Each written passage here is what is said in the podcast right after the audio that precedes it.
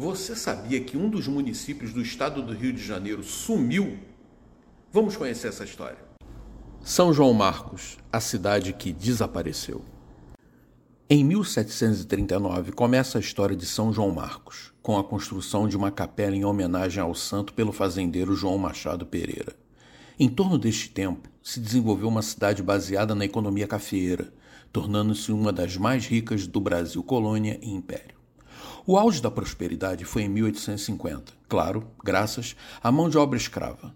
Eram 8 mil escravos de uma população de 18 mil habitantes, a maioria pertencente ao maior cafeicultor da região, o comendador Joaquim José Souza Breves. A cidade, com prédios históricos composta de sobrados neoclássicos e de calçamento feito de pedra de cantaria, foi tombada pelo patrimônio histórico em 1939 mas um ano depois foi destombada por um decreto de Getúlio Vargas. O destombamento foi para que a cidade fosse desocupada e demolida para o alagamento de seu perímetro urbano para o aumento da capacidade de armazenamento do reservatório de Ribeirão das Lajes, permitindo a construção da usina de Fontes Novas, até hoje em funcionamento. Mas a cidade não foi inteiramente apagada do mapa.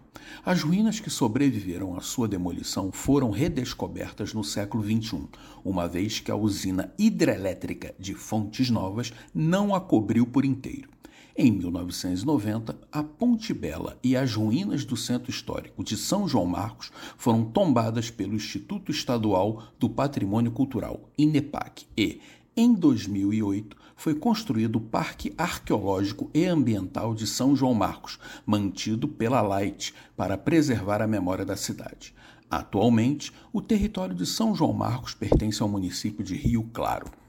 Figuras famosas eram de São João Marcos. Pereira Passos, prefeito com obras marcantes na cidade do Rio.